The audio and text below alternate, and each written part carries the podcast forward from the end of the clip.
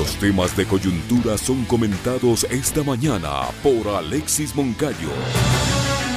Reflexión y análisis sobre lo que pasa en nuestra política, economía, justicia y otros temas de interés nacional. Somos Periodismo Público.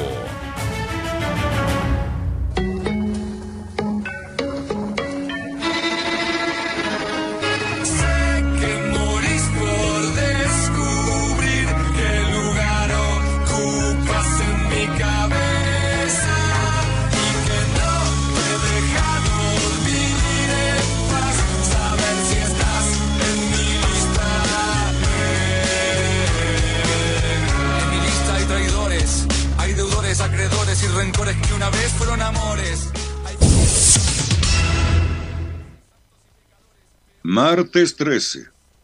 Oh, un día feo, dirían los supersticiosos. Pero ¿qué le vamos a hacer? Está en el calendario. Nada que ver.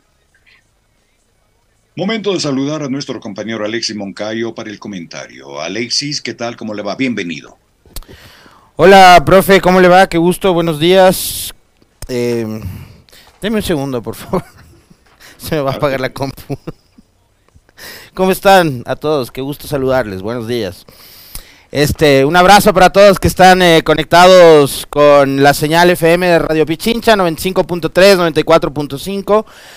Agradable mañana a pesar de la, de la fecha, como bien decía el profe, para los supersticiosos. Para algunos el 13 es un número de mala suerte, para otros es cábala. Yo tenía un entrenador de fútbol en el colegio de nacionalidad paraguaya, Carlitos Gutiérrez que usaba el número 13 como cábala, al cambio, más o menos como Fernando Santos lo usaba Cristiano Ronaldo a ver si le salvaba los partidos, pero ya nada.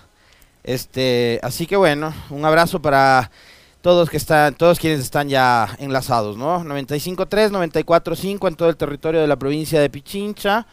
También llegamos con la señal FM hasta algunos rincones de Manabí, Esmeralda, Santo Domingo, Imbabura y Cotopaxi. Y claro, a todos quienes están ya conectados con la señal vía streaming que generamos a través de nuestros canales digitales, tanto en YouTube como en Facebook, un abrazo y muy buenos días eh, absolutamente a todos ustedes, ¿no? Como cada mañana estamos ya listos para arrancar. Tatiana Nazareno nos saluda desde Guayaquil. Qué lindo, querida Tatiana, buenos días. Pedro Gavilanes, ¿desde dónde nos está saludando Pedro? Pero igual le enviamos un saludo. Desde la Troncal, José Germán Guerrero. Desde Toronto, en Canadá, Lenin Román. Desde Pimampiro, Franklin Limaico también lo saluda. Gracias, Franklin. Un abrazo para usted. Susan Amparito Nieto desde Santo Domingo. José Alfredo de la Cruz desde Guayaquil. Acá en el norte de Quito, Rocío Arias, también un saludo desde Hippie Japa en Manabí, Richard Palma, qué lindo que nos escuchen en Manabí, provincia que queremos tanto, desde el Carchi también Ricardo Suárez, maravilla que nos escuchen también en el norte del país, Andreita Suárez desde Guayaquil, también desde Guayaquil Francisco Cárdenas, un enorme abrazo para todos quienes están ya conectados y enlazados con la señal de Radio Pichincha desde diferentes rincones del país y del mundo. En eh, Tungurahua está Edwin Montachana, en Chicago, Estados Unidos, Fabricio Faicán, como cada mañana Fabricio. Eh, por acá teníamos saludos desde Santiago de Chile, también Nelson Aldaz. Muy bien, qué lindo. Gracias, gracias a todos. Bueno, hoy nuevamente regresa la emoción del fútbol. A las 14 horas estarán jugando Argentina frente a Croacia. Se juega la última carta del fútbol sudamericano con la selección albiceleste, encabezada por Lionel Messi, eh, ¿no? como el estandarte de este equipo argentino. Hay mucha esperanza de lo que pueda ser la actuación de Messi hasta el último tramo del final. Messi tiene una enorme hinchada y Argentina con, con él como capitán y número 10 espera repetir eh, momentos históricos como los que vivieron con Maradona en el 86 o con Mario Alberto Kempes en el 78, ¿no? Así que bueno, estaremos también muy pendientes de lo que pase con la selección argentina, que aquí en el Ecuador tiene una hinchada muy numerosa, ¿no? Hay primero una comunidad argentina bastante nutrida, eh, queridos amigos argentinos que, que, están siguiendo desde acá a su selección y también eh, sintiendo el apoyo de, gracias amigo, sintiendo el apoyo de, de una buena parte de la parcialidad ecuatoriana que, que está respaldando a la selección argentina y que quiere que Messi salga campeón. Así que ojalá mm, puedan, puedan hacer un buen partido. A mí la verdad es que me, me atrae mucho más el juego que hace Luka Modric, se los he dicho siempre. Eh, pero bueno, creo que hay un buen partido para ver hoy. Ojalá podamos disfrutarlo absolutamente todos quienes, eh, que, quienes amamos del fútbol. ¿no? Eh, mañana jugarán Francia-Marruecos a las 14 horas también, así que estaremos entre hoy y mañana disfrutando de esta etapa que ya es definitoria. ¿no? Ya vamos a ver quiénes finalmente llegan a ese partido eh, tan esperado, ¿no? El de la final de la Copa del Mundo Qatar 2022. Como lo hemos dicho, la gran sorpresa Marruecos, de locos, ¿no? Bueno, martes 13, listo. Eh, algunas cosas para comentar. Eh, yo quería hoy hablar sobre algo más local. Em, hemos hablado en días anteriores sobre la consulta, hemos hablado sobre, además de esa campaña este bastante ruin del gobierno de tratar de etiquetar a quienes eh, van a votar no como narcotraficantes, una cosa muy grotesca eh, que no que no habla bien del espíritu democrático que debería tener el gobierno, porque habrán ciudadanos que no únicamente que no que no crean en el cuento de que con una consulta se resuelven los problemas de inseguridad, que no crean que eh, reduciendo, por ejemplo, el número de asambleístas se va a mejorar la calidad de la asamblea, eh, que son, digamos, relatos y mensajes realmente em, débiles, bastante flojos por parte del gobierno y de quienes hoy están actuando como voceros de las tesis oficiales para tratar de defender y sostener el relato de la consulta popular, sino que habrán ciudadanos que definitivamente le van a dar la espalda a la consulta porque ya no les creen, no le creen al presidente, no le creen al gobierno y no creen en un jefe de Estado que permanentemente ha hecho todos los esfuerzos que están a su alcance para tratar de perder credibilidad, para tratar de minar la escasa credibilidad que tiene, para dinamitar el poco valor que tiene actualmente su palabra, la palabra del presidente y la palabra de su gobierno, porque además, digamos, Guillermo Lazo no solo es él, es todo el aparato eh, que está bajo el control del Ejecutivo y Hoy estamos hablando de, un gobierno que permanentemente le ha engañado al país, ha mentido en cosas, además, digamos, muy básicas, ¿no? Creo que el, el ejemplo, el ejemplo, el ejemplo más de los más patéticos es aquel de la famosa venta del avión presidencial. ¿no? Inmiscuyeron en el cuento a un gobierno vecino, que además era digamos, eh, cercano ideológicamente al, al, a la línea ideológica del presidente Lazo, pero em, em, pero el mismo Iván Duque salió a decir, nosotros no le vamos a comprar ningún avión al Ecuador. Y acá, en esa época, el ministro de Finanzas, el señor Simón Cueva, y el propio presidente salieron a decir que ya la venta, mm, la venta del avión era un hecho, que estaba casi listo, em, etcétera, etcétera, ¿no? Bueno, por acá me dicen, ¿y cómo el correísmo trataba a quienes se oponían eh, a las consultas? Bueno, yo, yo, no sé, yo no respondo por el correísmo, pregúntaselo a ellos, a mí no. Em, de paso decir que mm, que sumado a esta mentirilla del, de la venta del avión, se pueden sumar algunas otras, ¿no? Hace algunos días eh, recordábamos, por ejemplo, el pasaje del famoso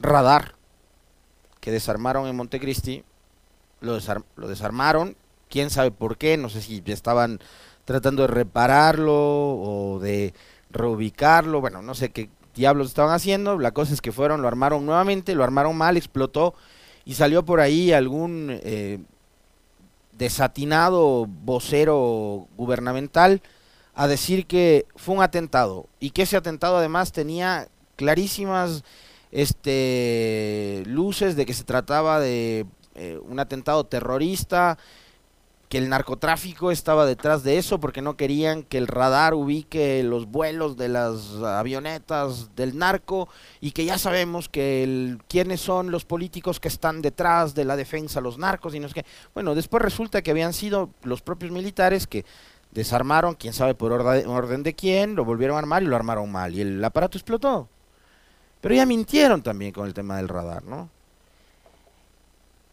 y bueno, lo de la venta del avión, una cosa bastante ridícula. Hasta ahora no venden el dichoso aparatejo ese. Em, pero es bastante ridículo el tema de la venta del avión. Ya. Por último, no vendes. Además, un avión que costó no sé cuántos millones, creo que 20 millones, lo quieren rifar en 7, 6 millones de dólares. Ah, cuando bien podría servir y ser útil para, mientras siga digamos, bajo el servicio de las Fuerzas Armadas y del propio presidente, porque en ese avión el presidente ha viajado por todos lados. Recordemos que el presidente ha hecho casi un viaje por mes en lo que va de gobierno. Y, y el avión, el famoso lujo socialista, le ha sido de mucha utilidad a Lazo. Entonces, mejor que lo siga utilizando. ¿Para qué lo va a regalar? Un aparato que costó, no sé, 20, 30 millones de dólares en 6. Que eso era lo que pretendían hacer un gran negocio. Pero para mí eso sigue siendo una ridiculez. Ahora, una mentira que sí resultaba grosera es la de junio, cuando el presidente y su gobierno salieron a acusar de que las protestas lideradas por la CONAIE habían sido financiadas por el narcotráfico. Y tan grosera fue esa acusación, que recordarán ustedes, el presidente dio incluso cifras. Las daba mal, Claro, porque como se han acostumbrado permanentemente a mentir, entonces por un lado era eh, 20 millones, ¿no? 20 millones el narcotráfico puso para financiar las eh, protestas y las manifestaciones. Y después, no, no, no, eran 15 millones. Bueno, nunca se pusieron de acuerdo ni siquiera en la cifra que supuestamente había destinado el narcotráfico para financiar las protestas y trataron de deslegitimar las manifestaciones sociales eh, vinculándola con el financiamiento, un supuesto financiamiento del narcotráfico. Y bueno, entonces ahora están haciendo exactamente lo mismo, ¿no? Diciendo que los que apoyan el no van a votar no, o los que hacen campaña por el no son narcotraficantes. Y la verdad, eso, lejos de, de la pasión que mueve a ratos eh, el análisis de la política, eh, el tomar posición sobre una u otra tesis, lo que demuestra es que el gobierno eh, no tiene mayor argumento más que la descalificación en contra de los que hoy están haciendo oposición. Y la pregunta es cuánto abona eso al debate político. Seguir acusando, etiquetando, estigmatizando a personas, a partidos, a movimientos políticos, a gremios, etcétera. No sé cuánto bien le hace eso, sobre todo a la democracia en un país como el nuestro. Pero bueno, ya será problema de ellos y también em, problema nuestro el tratar de entender y de reflexionar sobre el momento político que estamos viviendo. Ahora, si no queremos entender, bueno, podemos seguir em, haciendo saltos al vacío en cada proceso electoral y después estresándonos contra el pavimento y terminará explotándonos la cabeza como ya ha pasado últimamente. Entonces creo que tiene que ver mucho con la reflexión que hagan ellos. Yo no guardo mucha esperanza justamente de ese proceso que pueda haber a la interna en el gobierno. Guardo un poquito más de esperanza de lo que pueda pasar eh, en cuanto a eh, el ejercicio este de reflexión que pueda hacer la ciudadanía. En fin, les decía, quería hablar de temas más locales. ¿Tenemos, tenemos Meli, Esteban, eh, algún material del señor alcalde Guarderas? ¿Sí? ¿Podemos escucharle, por favor, al burgomaestre? ¿Qué fue lo que dijo con respecto de la puesta en operación del metro de Quito? Damos inicio a la apertura del Metro de Quito. Este será un proceso ordenado y progresivo que se aplicará por dos fases siguiendo las recomendaciones técnicas de la empresa operadora, los estándares internacionales y las buenas prácticas que tienen lugar con relación a este sistema ferroviario. Esto fundamentalmente para garantizar la seguridad de nuestras quiteñas y quiteños y quienes van a usar el metro de Quito y además para que haya una formación en el usuario, en el ciudadano. Como ustedes comprenderán, la seguridad no es negociable. Muy bien. Eh, ahí no estaba la, la, la, carne del, del anuncio de, de guarderas de ayer. A ver, eh, yo quisiera empezar diciéndoles que desde que esto empezó, primero, la, la, promesa del metro, que además me parece que hay que tener memoria, eh, el proyecto del metro fue una obra, es una obra que la proyectó la Revolución Ciudadana. Gobierno de Correa, Administración Municipal de Augusto Barrera, en esa época integrante de Alianza País, miembro de la Revolución Ciudadana, Alcaldía de la Revolución Ciudadana. El metro en esa época, estamos hablando de hace 10 años, 2000, 2013, por ahí, ¿no? 2012, 2013, cuando se empezaba a hablar del metro, em, era la gran promesa para que en unos 3, 4 años, en esa época, se convierta en parte, no en la, sino en parte de la solución de un gran problema que era el de la movilidad. Y el relato que trataron de, posicionar en aquella época era de que el metro se convertiría en la gran columna vertebral de todo un sistema integrado de transporte que tenía que ver con eh, los famosos alimentadores, lo que decía el otro día también acá en este espacio el doctor Augusto Barrera, los em, corredores centrales, la, prolongación o extensión del, trolebús, em, trenes de cercanía para los, los valles o las ciudades eh, dormitorio, la mitad del mundo, eh, Carapungo, Tumbaco, Cumbayá, el Valle de los Chillos, etcétera. Entonces era el, el, el, metro en sí mismo no era la gran solución, sino era parte de todo un proyecto de movilidad que necesitaba Quito para entonces para poder mejorar las condiciones en las que transitamos o nos, nos movilizamos los quiteños y los que no quiteños que habitamos en esta hermosa ciudad a la cual amamos y queremos tantísimo, ¿no?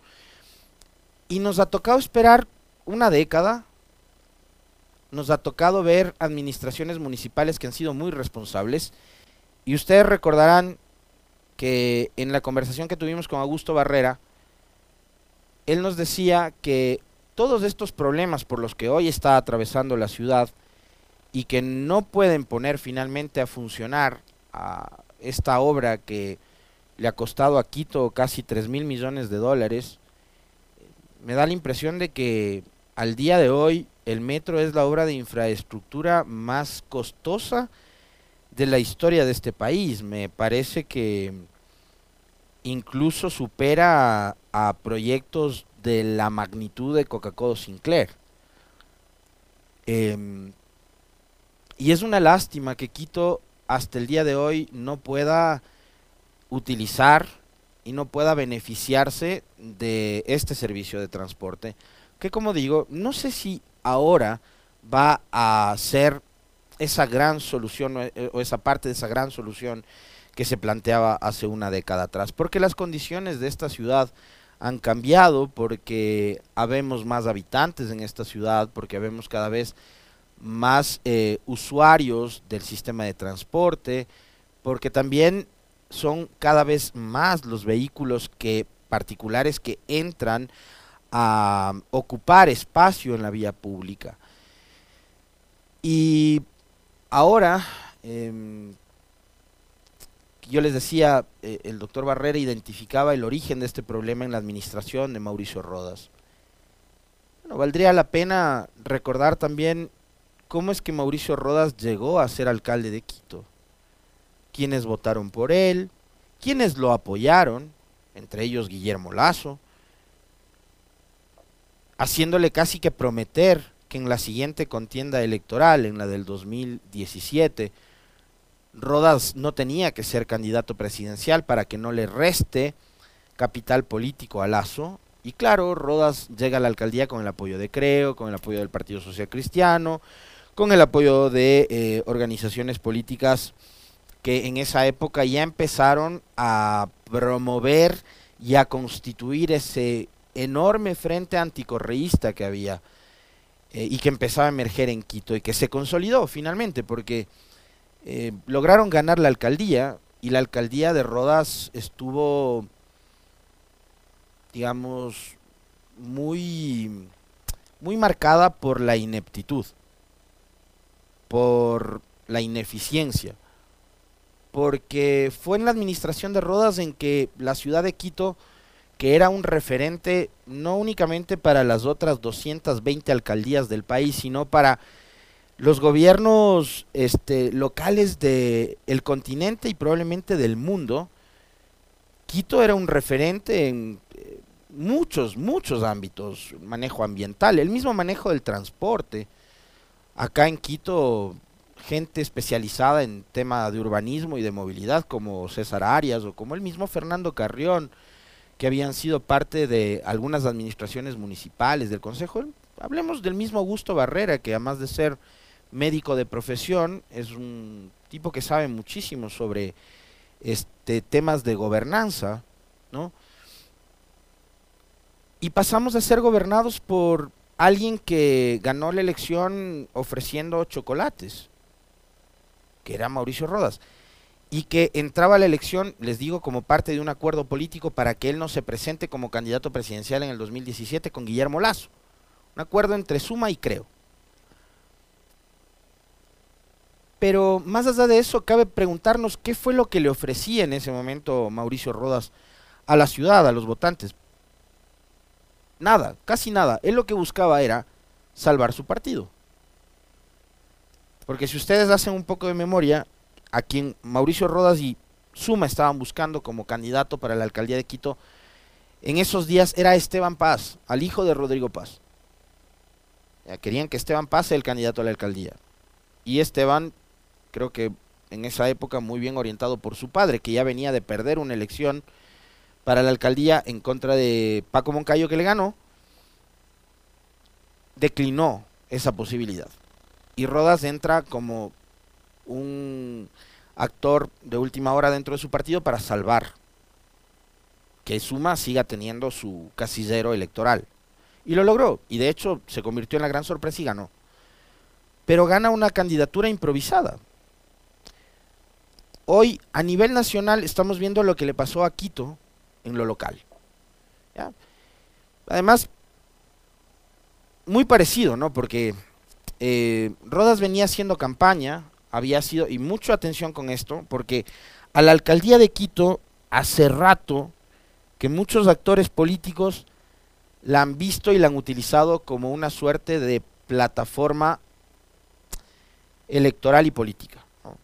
Es decir, la alcaldía de Quito no es el lugar y el espacio que ellos o algunos miran como para resolver los problemas de la ciudad, para gobernar la ciudad, para dejarles a los quiteños una urbe en marcha, planificada, eh, ordenada, que se proyecte, no sé, de aquí a 30 años, eh, con, una visión eh, futurista, de desarrollo, etcétera. No, no, no, no.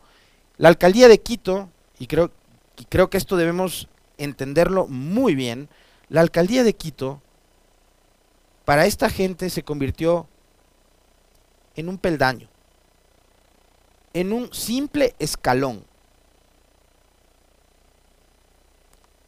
O si ustedes quieren, le pueden decir más románticamente, en una suerte de catapulta política. para cruzar el parque y llegar al frente, a Carondelet. Les invito nuevamente a hacer memoria. Mauricio Rodas, antes de ser alcalde de Quito en el 2014, un año antes, en el 2013, fue candidato presidencial. Él tenía un plan de gobierno de país un año antes. Bueno, pasó un año y resulta que también ha tenido un plan de gobierno para la ciudad. No, no tenía ningún plan de gobierno para la ciudad. Díganme qué, qué obra le dejó Mauricio Rodas a Quito.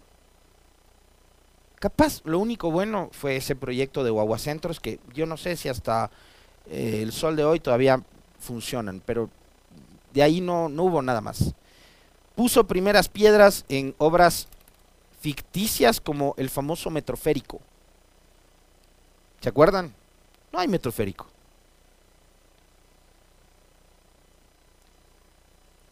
Pero si se dan cuenta de lo que les digo, entonces el primer paso en la política es ser candidato presidencial.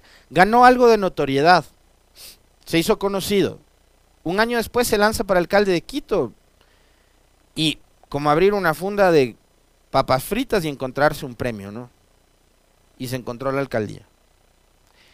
Pero ahí hay una enorme responsabilidad, porque como siempre les suelo decir, em, esta gente ahí no llega de casualidad. Llega porque hubo miles de votantes que decidieron confiar en él como su candidato para la alcaldía de Quito. Y hoy hay casos parecidos. También hay quienes fueron candidatos presidenciales que tenían todas las soluciones para resolver los males y los problemas del país. En el 2021 abrieron cuenta de Facebook, de Instagram, de TikTok, se hicieron conocidos, resultaron medio simpáticos y un año después o año y medio después, ¡pum!, son también candidatos alcaldes de Quito. Y bueno, las aventuras nos han llevado a esto, a tener hoy un alcalde como Guarderas que un día dice una cosa y al otro día dice otra. Hace un mes más o menos, o tal vez poco menos, dijeron que en diciembre, en este mes, entraba a operar el sistema de metro de Quito. Después salieron alertas con respecto a temas vinculados con la seguridad que dijeron, no, no, el metro no puede empezar a operar en diciembre. Ayer dijo que van a montar un show, van a bendecir el metro, el Auquita se va a pasear en el metro junto a Richard Carapaz y van a hacer un show de apertura del metro. Pero usted, yo, no vamos a poder usar el metro hasta por lo menos marzo del 2023. ¿Para qué van a montar un show con la supuesta apertura o puesta en marcha del dichoso metro si este sistema no va a entrar a operar. Desde el municipio de Quito, dejen de su equipo más cercano, dejen de hacer que el alcalde Guarderas, en lo poco que le queda de administración, de una administración que también le cayó del cielo, porque él no fue elegido por los quiteños como alcalde, sino que está ahí también por casualidad y porque así es la política también, ¿no? Se lo bajaron a Yunda, que también fue un mal alcalde, mal alcalde, eh, y paf, está Guarderas. Pero señores, no hagan que Guarderas cometa este tipo de errores tan recurrentes, tan frecuentes, no porque a mí me importe la imagen de Guarderas. De hecho, Guarderas creo que tiene una imagen negativa todavía más alta que el propio presidente Lazo y su gobierno. Y eso ya es... Ah, hay, que, hay que ser malo para estar peor que el gobierno. Y usted, alcalde Guarderas, está peor que el gobierno. Entonces, no es que a mí me interese o me importe la imagen de Guarderas. ¿Saben qué es lo que me importa? Quito me importa. Porque Guarderas, que es un pésimo alcalde, que es un pésimo político, está administrando esta ciudad, está gobernando Quito. No está eh, gerenciando una facultad universitaria en donde hay probablemente 200 estudiantes. No, no, está administrando y gobernando una ciudad en la que habitamos al menos 3 millones de seres humanos. Y está cometiendo errores todos los días. Y puede poner en riesgo la vida de la gente todos los días, como pasó con el aluvión de la Gasca y el pésimo manejo de las quebradas, poniendo en riesgo la vida de los quiteños. Entonces, a mí no es que me interese la imagen hecha trizas que tiene Guarderas. Me importa Quito. Me importa la ciudad, me importa lo que pase con ustedes, con sus familias. Eso me importa. Entonces, dejen de engañarle a la gente, dejen de seguir vendiendo shows, ¿no? Rodas también hizo un paseo de un kilómetro, creo, de 500 metros en el metro, con Lenin Moreno, como una preinauguración, una completa fantochada, ¿no? Y mamarrachada hace unos cuantos años atrás, que es algo que nuevamente pretende hacer el alcalde en los próximos días. Así que ya dejen de verle la cara a los quiteños, por favor. 7 con 37, profe, nos vemos nuevamente mañana con usted, un abrazo. De acuerdo, Alexis. Hasta mañana, un buen día. Por un Quito digno, pero digno de mejor suerte.